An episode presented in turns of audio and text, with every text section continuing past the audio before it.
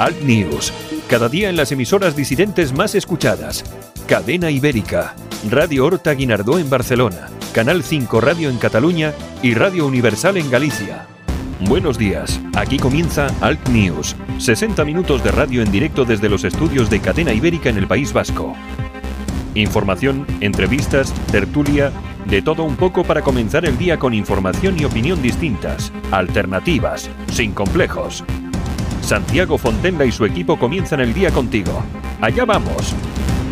Saludos, bienvenidos, buenos días. Son las 7 de la mañana, 13 de marzo del 19. Aquí comienza el News con Javier Muñoz, como siempre, en la técnica. Este que os habla, Santiago Fonten. La una hora y cuarto aproximadamente de radio desde los estudios de Cadena Ibérica en Bilbao para Radio Horta Guinardó, Canal 5 Radio, Radio Universal en Galicia. Vamos a tener hoy un programa interesante. Vamos a hablar con eh, Yolanda Couceiro Morín, como siempre, y vamos a traer hoy a Daniel Álvarez, que es el vicepresidente de ANARMA, de la Asociación Nacional del Arma.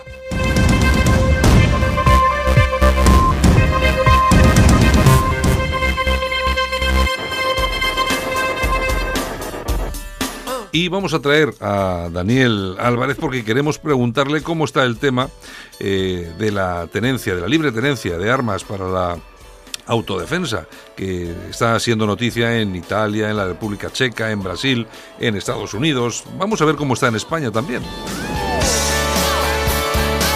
Eso será dentro de unos minutos. Eh, también vamos a tener a nuestra compañera Xiomara Ramírez desde Estados Unidos con su crónica semanal en esta ocasión. Eh, hablará pues eh, de las de los crímenes, los secuestros, las violaciones, etcétera, etcétera, etcétera que ha habido en el Reino Unido. Será también dentro de unos minutos. Las temperaturas, la más bajita, la mínima, 0 grados en Burgo y la máxima 26 grados en Murcia.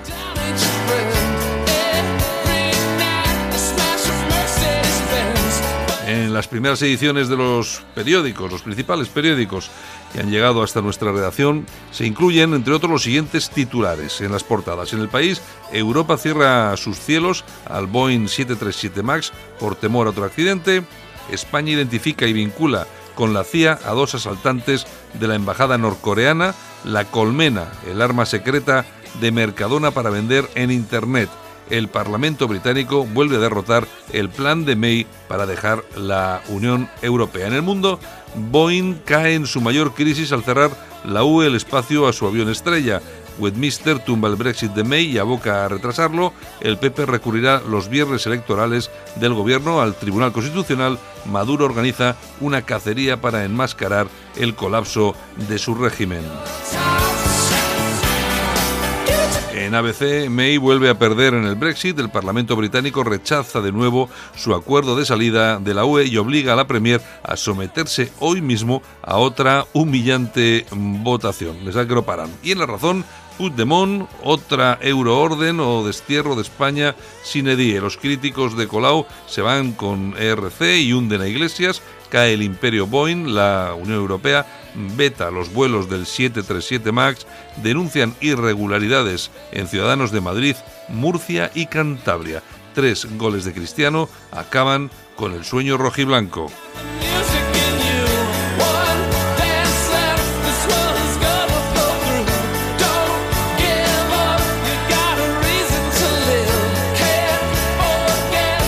Lo dicho, vamos a comenzar el programa el día de hoy y vamos a irnos rapidísimamente a los titulares de la prensa digital con nuestra compañera Yolanda Couceiro Morín. Alt News, cada día en las emisoras disidentes más escuchadas. Cadena Ibérica, Radio Horta Guinardó en Barcelona, Canal 5 Radio en Cataluña y Radio Universal en Galicia.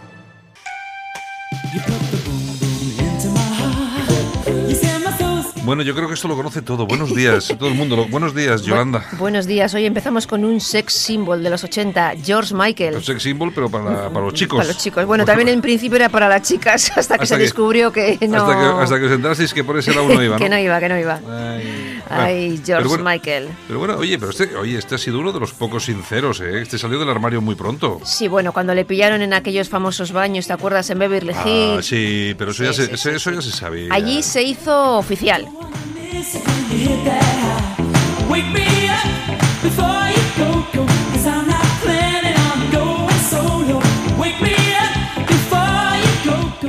Bueno, en los 80 empezó con One, que es cuando se hizo famoso, y ya apuntaba maneras. O sea que algunas ya nos percatábamos de cómo, cómo iba la cosa. Oye, a mí el que me parecía gay total era su compañero y resulta que no. Eres tú, las apariencias engañan. Increíble. Bueno, pues como solista ha vendido más de 80 millones de discos. Eh, su primer álbum eh, fue en el 87, perdón, que se titulaba Fate, y con ese vendió más de 20 millones de, de copias. Que se dice pronto, Que ¿eh? se dice pronto. A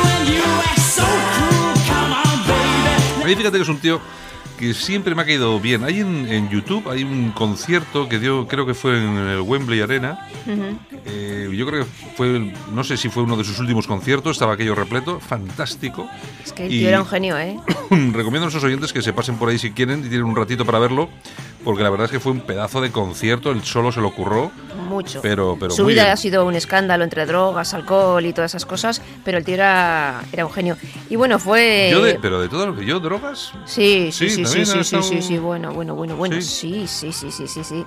Fue uno de los hombres más ricos del Reino Unido y bueno, murió en el 2016. pues sí, además que murió, todavía ni se sabe exactamente. No se sabe, o bueno, no se ha hecho público como Sí, murió. porque se- había, parece ser que tomó algún medicamento, alguna cosita, pero bueno, ya sabes que todos estos toman medicamentos y luego, pues bueno. es que- Medicamentos amares. eh, exacto, amares. Amares, amares. Bueno, Bueno, pues- pues George Michael, que era, pues, es un genio. Bueno, pues cerraremos el programa con, con él, con George Michael, con alguno de sus éxitos. A mí me gusta mucho la canción esa que tiene, que hizo después de que le cazaron los lavabos públicos en, Los Ángeles, en San Francisco, que dedicó, se lo dedicó a la policía, pero si no me acuerdo cómo se llama aquella canción. No me acuerdo cómo se titula. Tiene tantas y tantas famosas. Sí, sí, es- tiene, tiene muchas y todas unos Todas eh, número uno. Bueno, pues vamos con las... eh, Noticias número uno también. Vamos con los titulares de los diarios digitales en Internet. Vamos a ello. Ya estamos aquí. Ahora en Alt News, revista de prensa. Los titulares de los medios alternativos en Internet con, Con Yolanda Yolanda Morín. Para que luego digan que las fachas no madrugamos. bueno, si, si tú te consideras facha, mal es lo que me dicen, es lo que me dicen. Ah, bueno, ¿qué es lo que te dicen? Es lo que me dicen, pero bueno. Bueno, Oye, ya sabes que han detenido en Valencia a tres menas, a esos menores eh, no acompañados inmigrantes argelinos, por torturar y matar a un joven. Y te cuento la historia.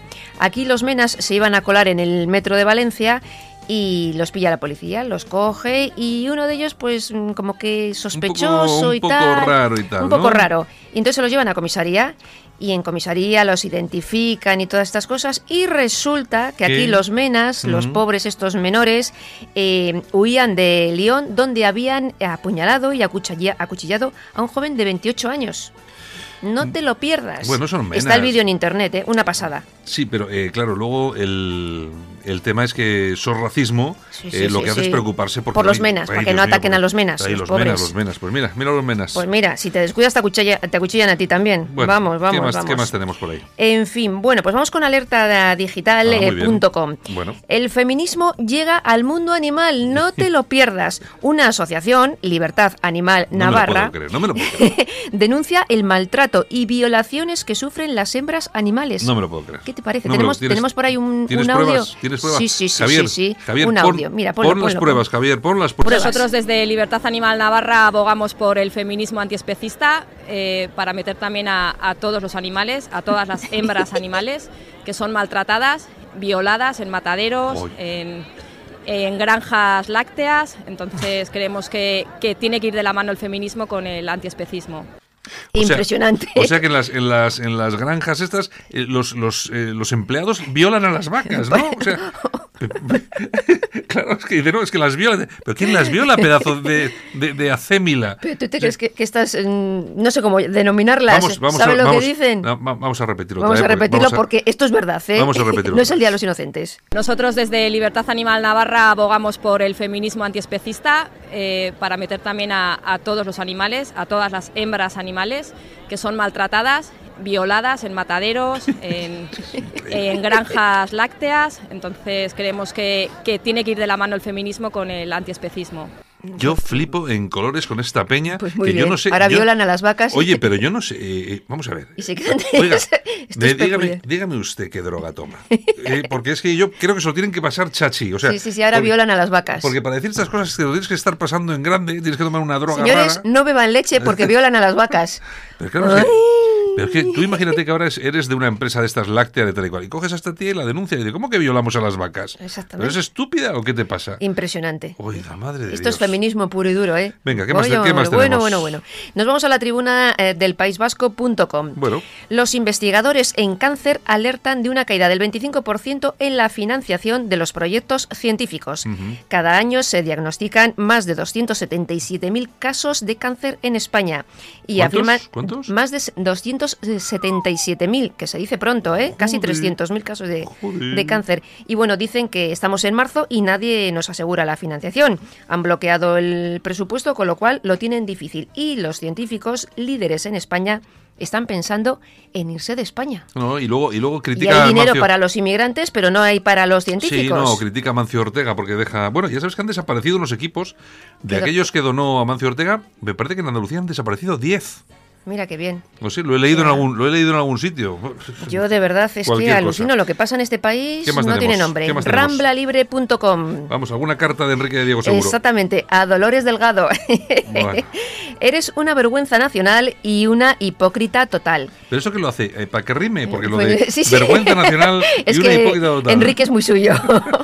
Como fiscal eres una nulidad, un escándalo andante, a la que cuentan patentes en delitos y te haces la loca. Dolores, eres una fresca, que permites llamar maricón a Marlasca cuando, dicho por otra persona, sería poco menos que delito de odio.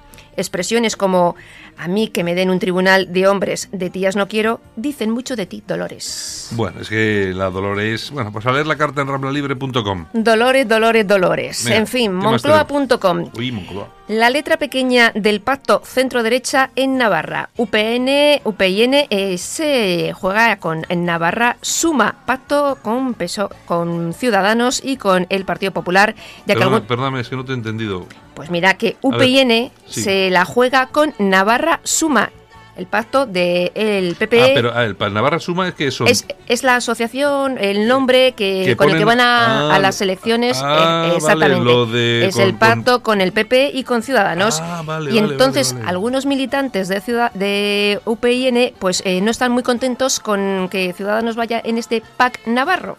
No O sea pasa que- nada, los militantes no, no influyen nada, no Bueno, tienen nada que bueno. decir. ¿No ves, ¿No ves lo que ha pasado en, en Castilla? No, los militantes no tienen Eso nada sí, que el decir. PSOE se va con Gueroa Valle, o sea, con Usue Barcos y Sí, toda, hombre, claro, con y todos toda esta con, peña. con- con los nacionalistas. Pues Es- ya es- veremos Navarra suma lo que suma en Navarra. Venga, en fin, ¿qué más? seguimos. Elconfidencial.com. Puigdemont, que avisa que si sale elegido eurodiputado, volverá a Cataluña con inmunidad. Que vuelva, sí. Que vuelva a Sí. España, exactamente. Con inmunidad, dices, Con sí. inmunidad diplomática. Venga. En fin, okdiario.com. ¿Qué tenemos? Directivos socialistas de Sierra Nevada se autopagaban 13.000 euros al año. La auditoría interna tras la salida de socialistas de la Junta de Andalucía pues no ha hecho más que empezar y el primer chiringuito se llama CETURSA, Sociedad Gestora de la Estación de Esquí de Sierra Nevada. Y los chiringuitos que van a salir. Espero Bueno, que, van a salir muchos. Esperemos que salgan todos los de esta, de esta gente. Bueno, Bueno, nos vamos a libertaddigital.com que ¿Qué- nos dice, pues aquí tenemos a Otegui, que dice que de momento no le pedirán, entre comillas, todo a Sánchez para hacerle presidente. yo paso. Se lo irán pidiendo poquito a poquito. Paso de Otegui, no quiero saber Ay, nada. de verdad. Bueno, pues nos vamos a ir a las toñejas. Pues vámonos, venga, aquí le vamos a dar unos golpecitos. Pues para Carmena. No está mal. Pues mira, rechaza instalar un monumento a los últimos de Filipinas en Chamberí. La propuesta había sido aprobada a petición del Partido Popular y es una escultura del teniente Martín Cerezo que se basa en un boceto de Ferrer Dalmau. Y la señora ha dicho que no se pone. Bah, es, es- es que son unos impresentables. Todo lo que es historia de España, esta gente, todo lo que No es, les interesa. eh, los mejores momentos. Bueno, lo que pasa es que luego, bueno, claro, es que luego, y cuando hacen algo, hacen algo como la película esta, Los últimos de Filipinas, que era un asco, que era un asco. Para unos héroes que circulan por ahí. es un Y van y les ponen, pues eso, en fin. Yo prefiero no dedicar mucho tiempo a esto porque al final no. Aplausos. me amarga la mañana. Aplausos para Mercadona. Para Mercadona. Mercadona y su presi. ¿Qué pasa con Mercadona? Cuéntame. Pues mira que crece a unos ritmos insospechados y el año pasado el beneficio neto fue de 593 millones de euros, un 84% más que el anterior. Bueno, eso es ganar pasta. Eso es ganar también, pasta. pero también hay que tener clara una serie de cosas que se denuncian sobre todo en las redes sociales. Por ejemplo, hoy he visto una fotografía de las lentejas y de la no, miento, de los garbanzos y de las alubias que vende Mercadona. Mercadona, que son de Canadá unas y de Argentina las otras. ¿Y las españolas qué? ¿Es- ¿No se venden? Mm. Pues mira que te marca Pues- España, ¿eh? pues- teóricamente. Pues ya ves cómo son, ya ves cómo son las cosas. Pues... eh, Bueno, ¿alguna cosa más? Bueno, pues nada más, hemos terminado por hoy y mañana pues eh, seguiremos contando más cositas. Pues venga, mañana regresamos. Un Yolanda. beso, hasta Venga, mañana. Hasta luego. Solo para los valientes que quieren un medio de comunicación alejado de lo políticamente correcto y de la realidad cocinada por los grandes medios de comunicación. Alt News. Somos diferentes. Somos alternativos. Con Santiago Fontenla. Alt News. Cada día en las emisoras disidentes más escuchadas. Cadena Ibérica. Radio Horta Guinardó en Barcelona. Canal 5 Radio en Cataluña y Radio Universal en Galicia. En Alt News, La Ratonera. Un espacio de análisis de la actualidad con Armando Robles y Santiago Fontenga. Críticos, ácidos, alternativos, otra lectura políticamente incorrecta de lo que sucede en España, Europa y el mundo, y no nos cuentan. Y como cada mañana nos vamos hasta Málaga y tenemos a nuestro compañero Armando Robles, que es director de Alerta Digital. Armando, buenos días. Buenos días, Santiago, ¿qué tal? Aquí estamos, como todos los días, haciendo un poco de radio. Bueno, eh, por, ahí abajo todo bien, ¿no? Eh, perfecto, bien, como siempre. Bueno, eh, nos vamos a ir hoy, nos vamos hasta Bilbao, porque vamos a hablar con Daniel Álvarez, que es el vicepresidente de ANARMA, que es la Asociación Nacional del Arma, eh, y lo traemos hasta nuestros micrófonos porque queremos saber y conocer, pues hombre, qué es lo que está pasando con todo este asunto de la tenencia de armas para legítima defensa en Italia y bueno, cómo está la situación en otros países porque eh, de Estados Unidos hemos oído hablar, pero por ejemplo también estamos oyendo últimamente bastantes cosas de, de Brasil. Bueno, eh, Daniel, buenos días. Muy, muy buenos días. Bueno, Daniel, vicepresidente de ANARMA, Asociación Nacional del Arma. Vamos a explicar primero a nuestros eh, oyentes, si quieres, eh, exactamente qué es ANARMA, qué es lo que hacéis en la Asociación Nacional del Arma. Bueno, eh, ANARMA es una asociación de usuarios de, de legítimos usuarios de armas. Es una asociación, es un movimiento grassroots puro, es un movimiento de, de gente normal que lucha por mantener sus derechos en, en lo que se refiere a armas y intenta mejorar eh, la reglamentación que tenemos actualmente en nuestro país y lógicamente por las implicaciones europeas, pues también a nivel europeo que nos influye de sobremanera. Eh, ¿Qué te iba a comentar? Porque tú también eres, eh, perteneces a eh, alguna organización supranacional del, del arma, ¿no? Sí, tenemos una, una red de asociaciones eh, que se llama Firearms United Network, en la cual, bueno, yo soy uno de los miembros del Board of Directors. En concreto me encargo de la tesorería, bueno, soy el financiero. Vale. Bueno, eh, eh, la cuestión es la siguiente, es que es lo que te comentaba hace un segundo. Estamos escuchando muchas noticias, se nos llegan desde muchas partes del mundo, eh, que se están poniendo, por lo menos, no sé si de moda, pero por lo menos sí que estamos recibiendo esas noticias sobre la legalización, también entre comillas, para la tenencia, la libre tenencia de armas para, para la defensa lo ha sucedido, ha sucedido en Brasil y parece ser que en Italia eh, también. Eh, me gustaría, en principio, que nos explicases qué es lo que está pasando en estos países con este, con este asunto y si es real lo que nos está llegando, las noticias tal como nos llegan. Sí, vamos a ver, en este tema la verdad es que los medios de comunicación tradicionales pues están intentando sembrar la alarma y bueno, pues eh, están intentando eh, confundir a la opinión pública. Ujú. En, en Italia, concretamente, lo que ha sucedido es que, bueno, ha habido unos cambios en lo que es la, la ley de legítima defensa en el domicilio. Sí. Realmente esta ley italiana no es nueva. La ley de legítima defensa del domicilio- pues la, la, la instauró Mussolini sobre los años 30. ¿Qué ha ocurrido? Que esa ley, desde que desde un punto de vista estrictamente legal, Ujú. sin meternos eh, consideraciones ideológicas de ningún tipo, Sí. es impecable. Ujú. Eh, y ha estado funcionando muy bien en Italia, estuvo hasta los años 50, 60, no tuvo ningún, ningún problema y tenía un buen funcionamiento. A partir de, de esa fecha, eh, el tema se empieza a torcer, en tanto que en cuanto hay una serie de jueces eh, que empiezan a hacer reinterpretaciones de la, de la norma y, bueno, pues eh, pierde toda su esencia y en- se convierte en, en- en- en una ley absolutamente inútil que además penalizaba a los legítimos usuarios de armas que se defendían en, en su, en su casa. Eh, por presiones de la Liga Norte, a la cual pertenece el partido que pertenece a Salvini, en el 2008, Berlusconi hace unos ligeros cambios en esa legislación. Pero la verdad es que carecían de profundidad y no, no, no, no, no fueron muy efectivos. Y es ahora con Salvini en el 2018, eh, bueno, en el 2019, eh, cumpliendo una serie de, bueno, eh, su promesa electoral, básicamente, Sí. lo que hace es eh, aclarar la situación mm, y volviendo un poco a los orígenes. En este caso, eh, hay tres aspectos que son importantes en, en- en esta ley.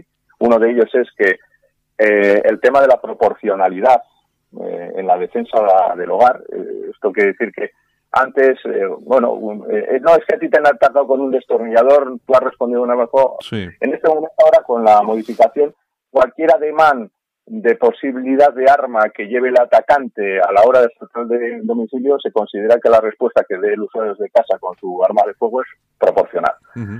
Con lo cual eliminamos uno de los principales problemas que, presentaba la reinterpretación de los jueces hasta ese momento. Y luego hay otros dos aspectos muy importantes que son el tema civil, en el cual, bueno, pues las indemnizaciones millonarias que había que pagar a un criminal que entra en tu casa por haberlo abatido o por haberlo herido o a su familia o a él, eh, y automáticamente desaparece. Es decir, aquí no hay que pagar un duro a un tío que se te mete en tu casa con sabe Dios qué intenciones.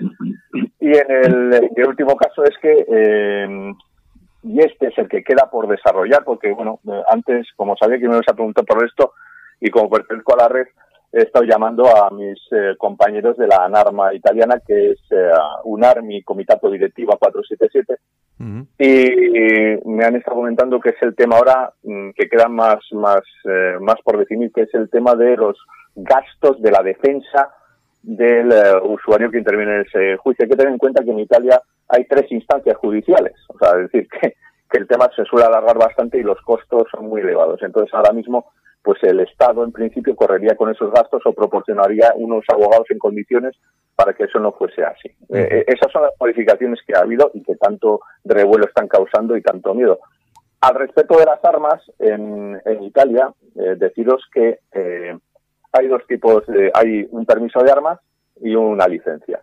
La, la licencia que casi nadie usa, que es la licencia de, de defensa del hogar, que es una licencia que te permite solicitar un arma y una cantidad de munición X y que te permite eh, tenerla en tu domicilio, domicilio única y exclusivamente. Con eso quiere decir que ya no la puedes ni sacar, ni ir a entrenar al campo de tiro con ella, ni nada. Entonces, es una, es una licencia que, bueno, pues que prácticamente el 5-10% de la población, mm, quiero decir, de los que tienen armas, la mayoría se decantan por el permiso de armas. El permiso de armas te permite, según el tipo de arma, una valoración que hace un laboratorio, que realmente es un banco de pruebas, te la divide entre si es de caza, si es de tiro deportivo o si es lo que ellos llaman eh, común o antigua, y entonces pues puedes tenerla o no. Y esas son las armas que puedes usar en la defensa de tu domicilio. Eh, Armando, ¿tienes alguna cosa para, Sí, para para Daniel, Sí, para eh, Daniel. Daniel, como todos sabemos, nuestra constitución no tiene segunda enmienda, pero a pesar de ello, ¿crees que algún día conquistaremos la libertad de armas o son simples ensoñaciones? A ver, mm, la verdad es que esto cambia de un día para otro. Tenemos que tener presente que, por ejemplo, en la República Checa, hace solo unos meses estuvo a punto de aprobarse una segunda enmienda que fue, se fue al traste por unos escasos votos, se aprobó en primera instancia en, el, en su Parlamento, porque ellos funcionan un poco al revés, pero en el Senado, eh, a cuenta de unos votos de unos comunistas, pues realmente se fue al traste. Pero eh, casi se alcanza, todos sabemos que para hacer una modificación de ese calado, pues hacen falta mayorías cualificadas, no son sim- mayorías simples. Entonces, eh, estuvieron a punto de, de- de lograr una, una segunda enmienda. En Europa realmente la tendencia es absolutamente desar- desarmista ¿eh? y, y de, y de eliminación de derechos de armas de los usuarios. De hecho, ahora mismo tenemos todos los países de Europa la transposición de una directiva de armas, porque bueno, pues por la pérdida de soberanía que parece ser hemos admitido eh, todos los países, pues ahora la, la, la Unión Europea eh, se permite eh, emitir directivas y en este caso una, una de armas a raíz de los atentados de- del 2015 para intentar desarmar más a la ciudadanía. Yo he estado dos años pegándome en Bruselas con, con eurodiputados, con otros políticos, con funcionarios y la verdad es que he comprobado el funcionamiento de la de la Unión Europea y menos democrático es cualquier cosa. de todas, todas. Es, es, el, eh, es, em, es alucinante. Es decir, lo que dice el Parlamento solo tiene como valor un tercio de peso. La Comisión, que son burócratas no electos, junto con el Consejo, que son lo mismo, al final se reúnen en un cuarto oscuro con un representante del Parlamento y modifican lo que ha salido del Parlamento en una especie de elemento que ellos llaman trílogos, y que hace que, bueno, pues que quede desvirtuada totalmente la voluntad ciudadana. Entonces, bueno, hemos sufrido esa directiva y lo están sufriendo otros países de Europa y ahora mismo lo que se está intentando es recortar más aún las libertades de los ciudadanos europeos. Lo que sí que ha hecho, que ha pasado por el arco del triunfo, Sí, sí. Lo que sí, lo que sí parece que es real es que los medios de comunicación, los políticos, eh, intentan convencernos a todos los, ciudadanos de a pie de que esto de las armas es muy, muy malo. Como ejemplo siempre ponen pues lo que pasa en Estados Unidos, pues que de vez en cuando a uno se le va la olla y entonces pues, eh, pues, pues, pues, pues monta, monta una pues que pues de esas que oímos oímos bastante a menudo. Bien, la cuestión, la cuestión es la siguiente. Yo lo, que te quiero preguntar, eh, Daniel, eh, vamos, ¿es tan fácil de verdad comprar un arma en, en, Estados Unidos? ¿Es tan fácil como nos lo dicen? Llegamos a un sitio, sacamos el DNI y nos dan un arma. ¿Es así de fácil? A ver, si no tienes antecedentes penales, sí. si tienes antecedentes penales, no. O sea, es decir, hay, un chequeo de antecedentes, de hecho hay que pagar una tasa de 25 dólares para, eh, incluso en las famosas, eh, porque bueno, últimamente he visto también que en algunos reportajes malintencionados, bueno, no, conozco un reportaje bien intencionado en la televisión acerca de armas, a ver si hay algún día que ponen uno. Eh, han intentado, bueno, pues siempre decir que, por ejemplo, en las ferias populares, que hay muchas, se venden armas sin control, eso es falso. O sea, tú, si tú le compras a un usuario un arma, tienes que eh, pagar la tasa de 25 pavos para poder eh, ver que los antecedentes de este tío eh, están limpios y si no te metes en un lío. Pero claro, es que Estados Unidos, la legislación, ahí es un país con mucha libertad, pero ojo, no la líes, ¿eh? Porque no es como aquí. Allí te caen 10 años por cualquier tontería.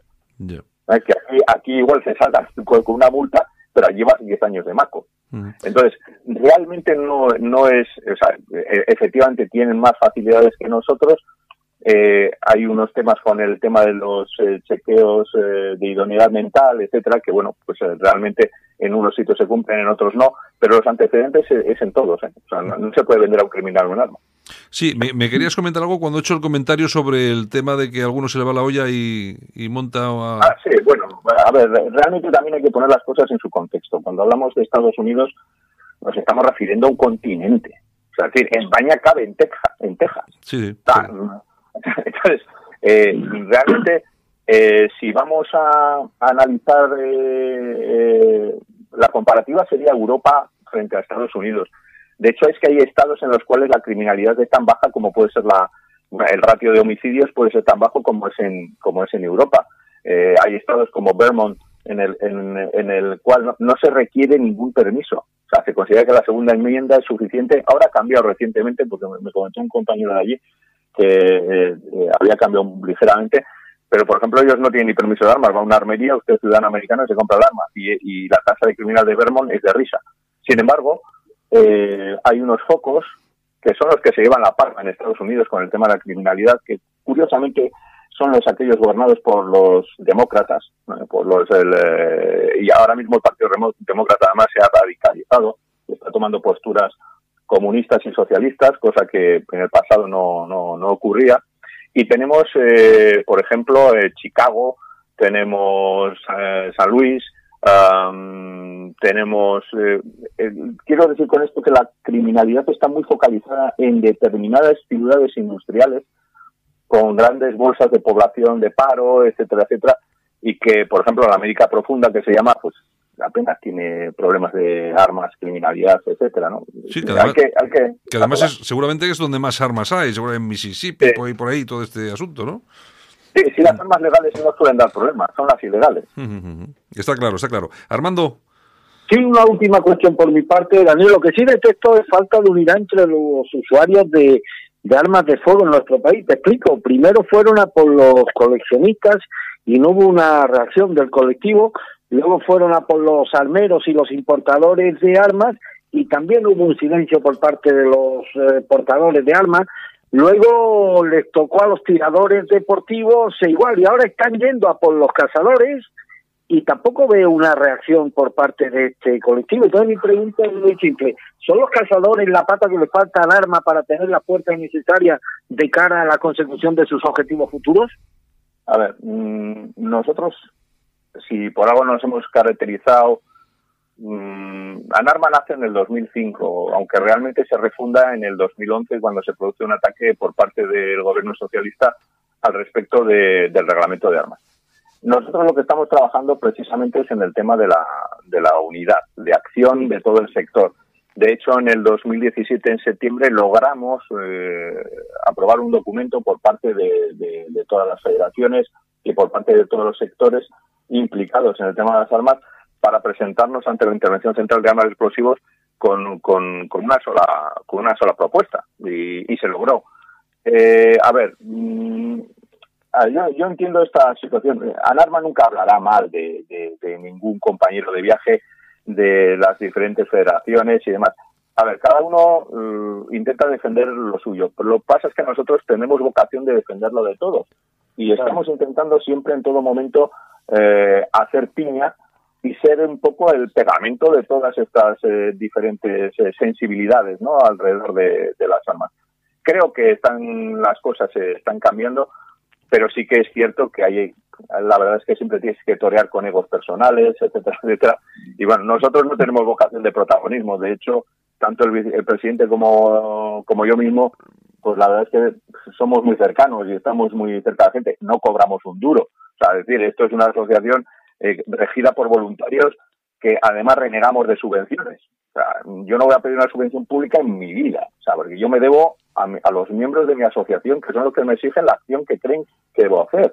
Y, y para poder defenderles en condiciones y sin ninguna mochila ni, ni, ninguna carga, tengo que ser libre. Y para ser libre no tengo que depender de subvenciones públicas.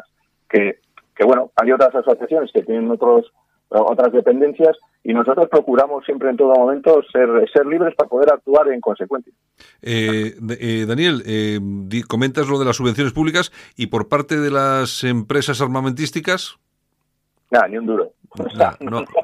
Es decir, es decir... A ver, nosotros, a ver, eh, a ver esto, joder, esto es una cosa ya que, que es la leche, porque esto es lo que siempre nos andan preguntando. Sí. Oiga, a usted, a usted, joder, a usted, a, a usted los, los las empresas de, armas europeas le tienen que meter un montón de dinero, nada, ni un duro, no vemos un duro. Nosotros aceptamos donaciones privadas de particulares y aceptamos, pues, lógicamente, la cuota de nuestros, de nuestros miembros.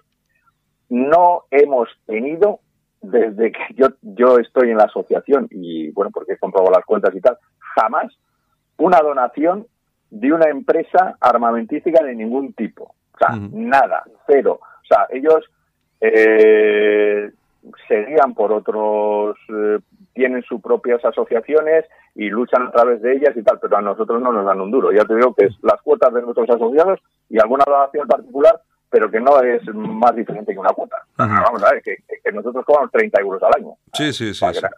Bueno, eh, eh, Daniel, una pregunta. Vamos a ver. Eh, vosotros, lógicamente, estáis a favor de que el ciudadano de a pie pueda acceder a un arma para, de forma legítima para su defensa.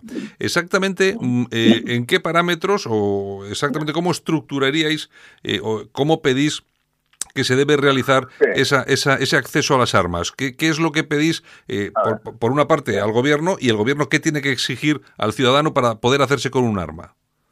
A ver, no, mm, nosotros tenemos un modelo muy claro, ¿no? que para nosotros a alguno le va a sorprender cuando, cuando dé alguna cifra, pero es así, ¿no? Nuestro modelo es la República Checa. Uh -huh. eh, la República Checa es un país europeo que, que tiene las, las tasas de homicidios que está por debajo de la media de, de, de Europa. Nosotros tenemos 0,7 por 0,7 homicidios por 100.000 habitantes eh, y ellos tienen 0,8 o 0,7 y pico algo así. Pero bueno, por ejemplo, nosotros en las licencias deporte, en la famosa licencia B, sí. eh, en España hay eh, menos de 8.000.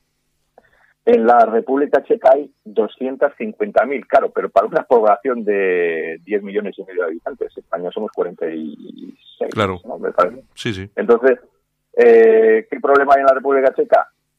Ninguno. el, tema es el tema es, así. A ver, nosotros de, momento lo que estamos abogando, pero es que España además es, es, uno de los países con el reglamento más liberticida de Europa. En otros países es que, por ejemplo, se permiten armas no letales para el porte de los ciudadanos. Eh, la ola de violaciones que está sufriendo, está arrasando Europa, eh, nosotros tenemos derecho a un spray de 5% de capsina o el componente este irritante, que es poco menos que un spray bucal, desde mi punto de vista. Y, y sin embargo, en países como Francia, Alemania, etcétera, hay otra serie de armamento no letal que se permite al ciudadano para su defensa, que es de venta libre, por otra parte. Eh, nosotros estamos a favor de la defensa en casa, sin ninguna duda, y el modelo de deporte de la, de la República Checa, que es un modelo muy garantista, en tanto en cuanto que, mm, a ver, mm, usted tiene que pasar un examen eh, psicológico, usted tiene que pasar un examen de antecedentes, usted tiene que pasar un examen teórico de armamento, un examen práctico de armamento, tiene que conocer eh, tiene que hacer unas pruebas eh, de manejo del arma y de seguridad de la misma. Eh, tiene que recibir un cursillo también. hay una serie de medidas y entonces, mediante una tramitación administrativa se concede la licencia. Por eso hay 250.000. Sí, sí. Y no pasa nada. Sí, sí. Armando, ¿tienes alguna cosa más? No, no, nada, nada. Muy, vamos, suficientemente creativo las explicaciones de Daniel y nos además ha contribuido a que conozcamos algo más eh, esto que yo llamo la cultura de la cultura de las armas.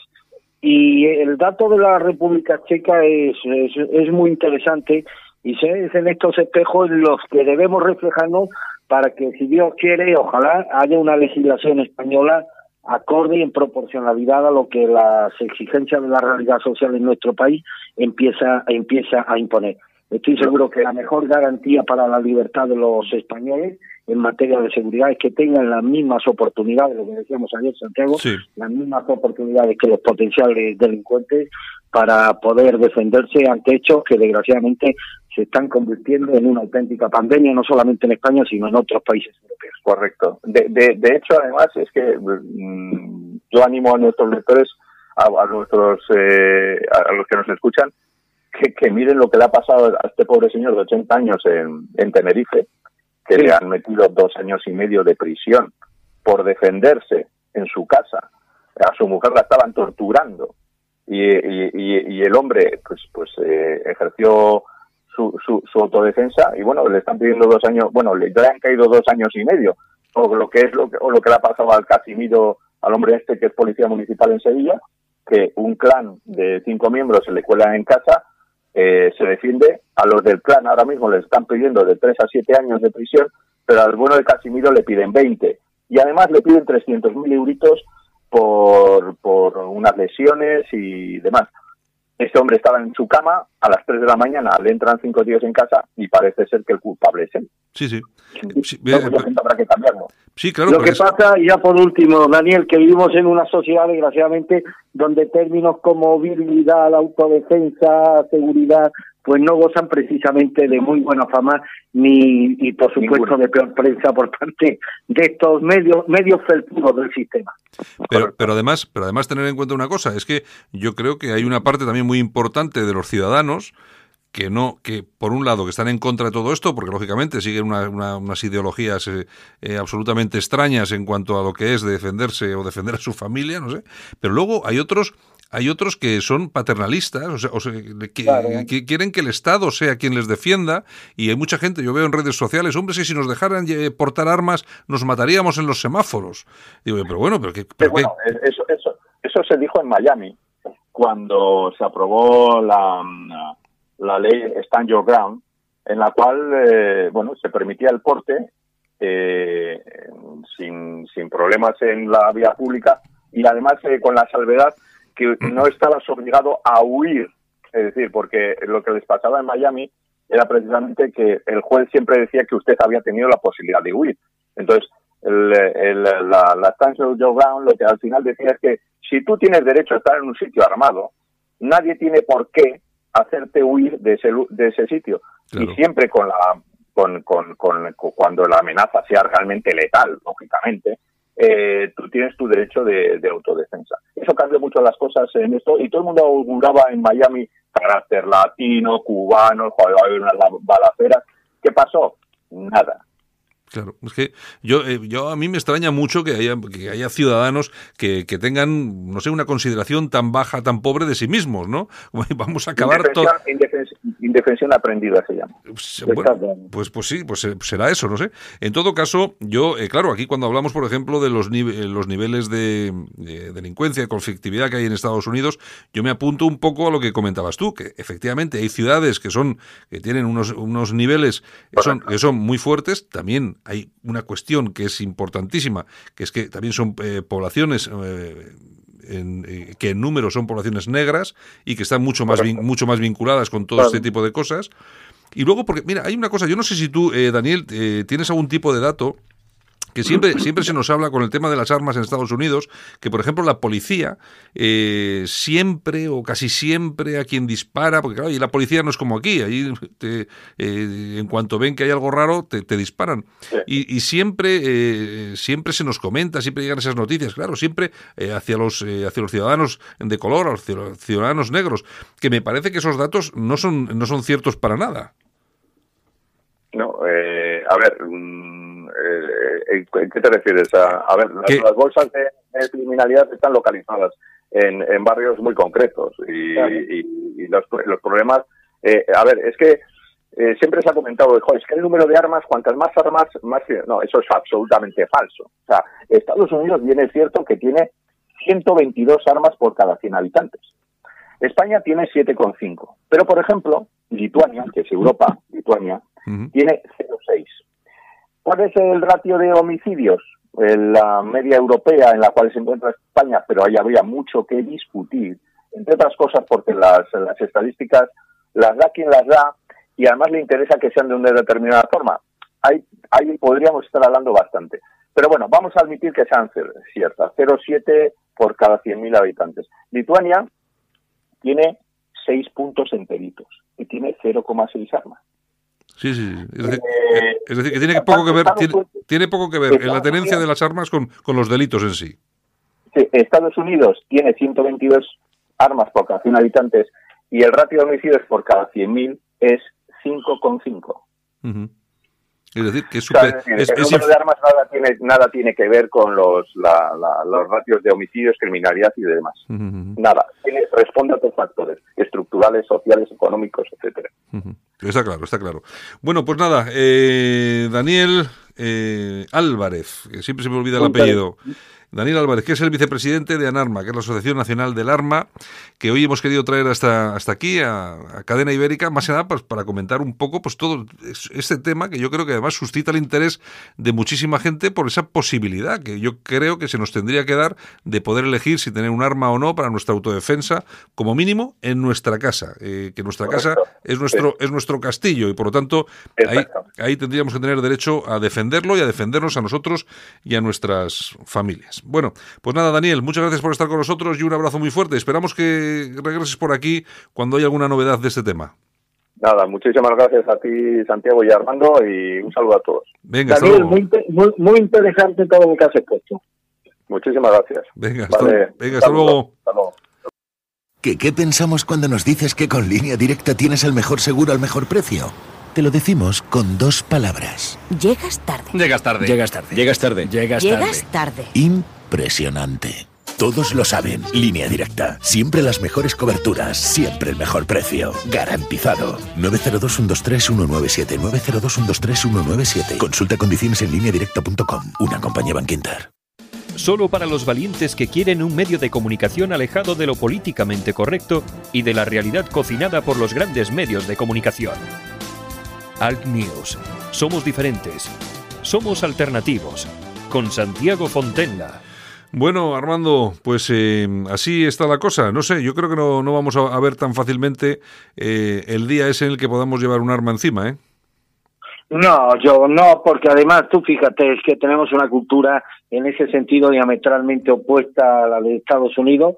En Estados Unidos se educa a las personas en el principio de la autodefensa pero aquí conceptos, como dije antes, como virilidad, autodefensa, eh, contacto físico, pues están demonizados y a los niños desde pequeñitos pues se les inculca eh, conceptos como esa falsa paz que en el fondo no es más que el sometimiento de los borregos y su traslado al matadero, ¿no? La paz de los cobardes para que al final sean unos pocos los que amedrenten a los que amedrenten al resto de la población.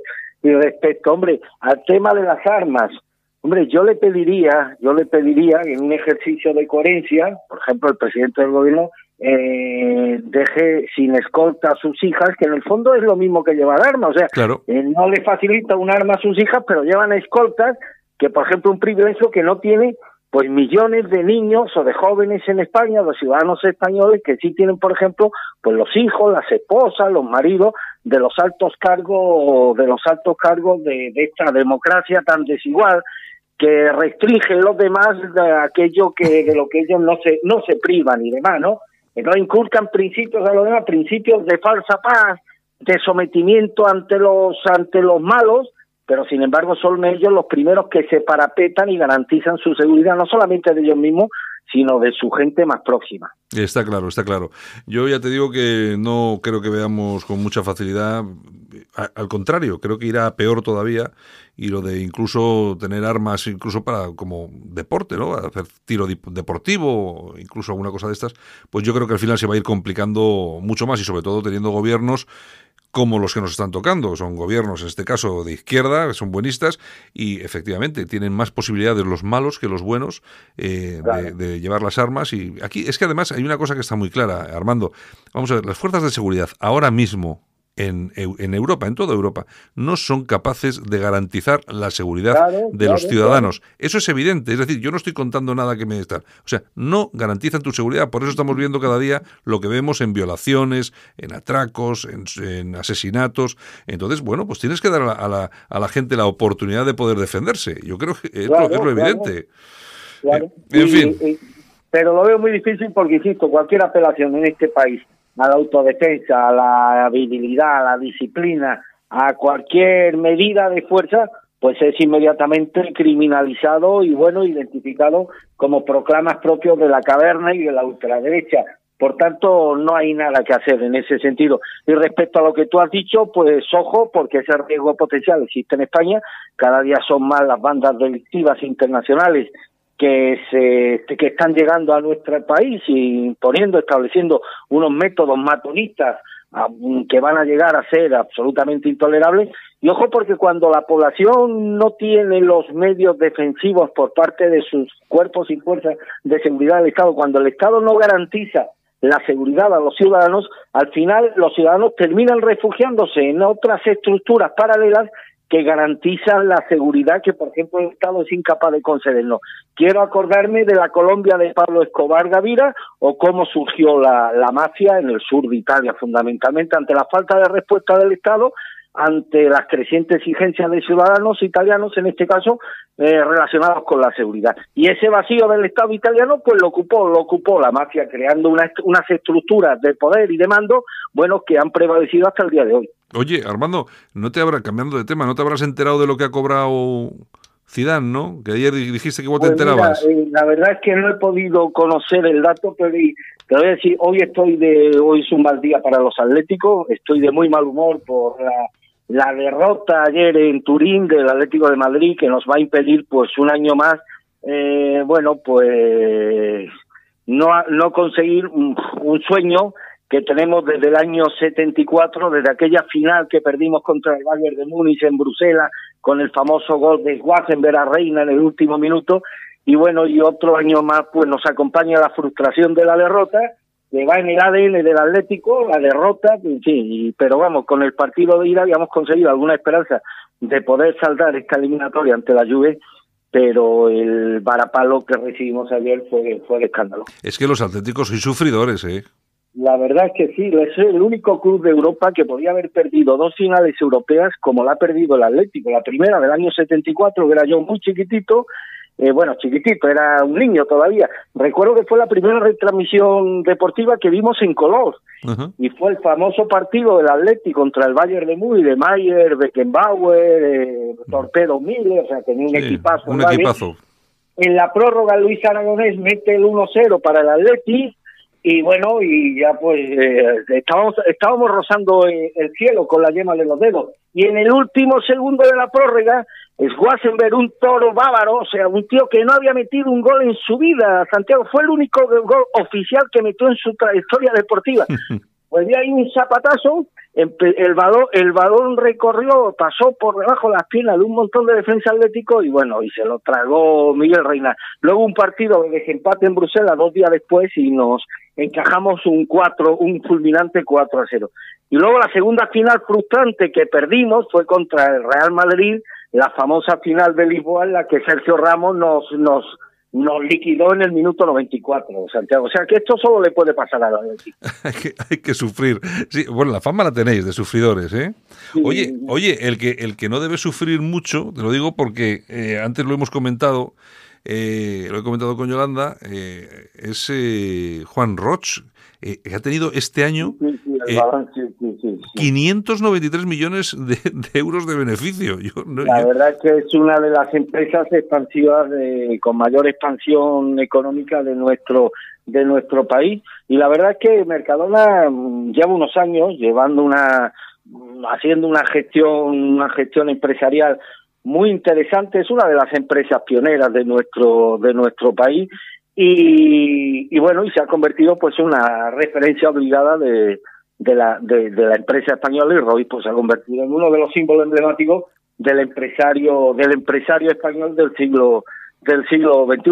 Me alegra que la cuenta de resultados haya beneficiado de qué forma a Mercadona en el pasado ejercicio, por encima incluso de otras multinacionales del sector que operan en nuestro en nuestro país y esto demuestra una cosa, que cuando los españoles nos ponemos a hacer cosas y lo hacemos bien, pues tenemos la misma mejor capacidad organizativa, de gestión empresarial, de capacidad de trabajo que cualquier país del mundo, Santiago. Pues hombre, fíjate tú que han tenido una, unas ventas de 24.300 millones de euros y un beneficio de 593. Y además los empleados contentos. Dicen, dicen que es la empresa que mejor trata a sus empleados. Llevan una política, una política de trato laboral muy interesante. Yo, hombre, conozco empleados de Mercadona y lo que han dicho es rigurosamente cierto. Estoy muy satisfecho tanto con los emolumentos que recibe como con las políticas de incentivos que tiene establecida la empresa con los empleados, los pluses y demás, mm, cosa que, por ejemplo, un empleado de Mercadona que medianamente se defienda bien y demás, pues al mes puede obtener perfectamente